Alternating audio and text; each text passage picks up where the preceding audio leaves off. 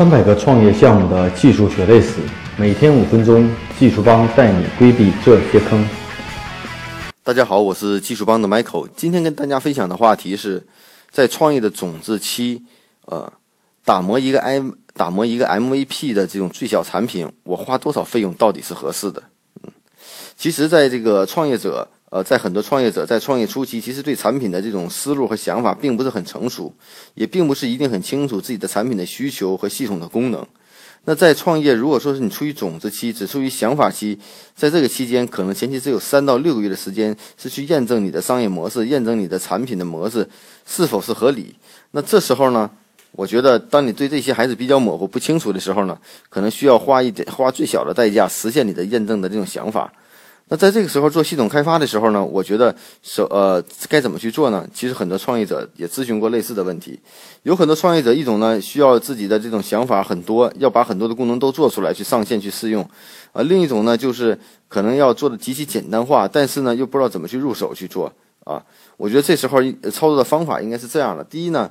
你有一个基本的一个业务实现的目标，比如说我在这个我的商业逻辑要实现这个用户的，呃，要实现这种社交的这种功能，在某个人群内做一种社交的平台，比如针对垂直的 IT 人员啊做社交的平台。那这种平台呢，我在前期我要验证这个他们社交功能到底可不可以，那我需要找一个切入点，比如说我是以知识为切入，大家以兴趣以知识分享为切入。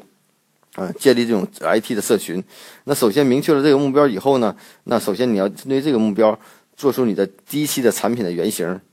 也就是为实现这个目标，哪些功能是必备的？比如说以知识分享为主，那就在知识分享上下功夫就可以了，而可能其他的一些功能就作为呃呃可以不用去考虑啊，然后做出原型，做出 UI，要迅速的将整体的产品的功能的闭环打通。所谓的闭环打通就是。呃，从这个用户的登录、注册，比如说到是发文章、知识分享，最后到点赞、评论、社交、建立圈子、建立属性、建立以知识为点的我的这种粉丝群，把整个闭环打通。闭环打通意味着就在这条链路上，你把所有的点要做到，既可能在用户在这个平台上体验起来是比较流畅的，和能实现这种你的目的，这就是这就是 MVP 的一个最小验证的一个基本要求。我觉得这就已经够了。至于其他的一些辅助的功能，比如说大家朋友说了，说说，哎呀，关于网站什么，关于我们的系统更新呐，关于后台的系统配置啊。关于什么权限管理呀，还有关于什么什么其他的一些功能，那些功能都可以忘记掉，因为你在打磨商业模式的时候，不要考虑这么复杂的一些东西。前期呢，如果能用人工的完成的功能呢，不影响用户的体验，你用人工来完成，减少你开发的成本和时间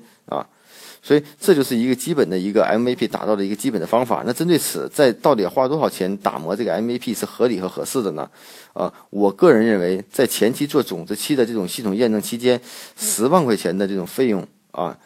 应该是以十万块钱为一个界限，就高于十万的这种费用，我觉得有点太多。更多合理的费用在十万以下，那大多数这种产品的这种费用基本是在五万到十万之间。那如果你要是做一个你的你的 MVP 的验证的时候，如果市面上有一些成熟的 SaaS 平台和第三方的工具可实现的话，那根本就不要去投入任何开发，用第三方的服务来做，这样你的成本会更低。如果你是一个独立的产品模式的话，那基本的投入，无论你是做 App 也好，还是 SaaS 也好，还是做 H 五的应用也好，基本要都要控制在十万以内。啊，十万左右，我觉得这是一个比较合理的情况。通过这一个费用，大约三到六个月的时间，将你的 MVP 的商业模式验证的可行与不可行。经过验证以后，然后你再决定你后一步的系统的开发的功能，到底哪些东西是要做的，哪些东西是不要做的，再把功能打磨的比较完整，然后再迭代的去开发。啊，这样的话呢，能能保证你后期的投入是基于用户的使用行为的数据来决定的，而不是我们自己拍脑袋来定的。这样的话，你的整体的这种产品的模式相对来说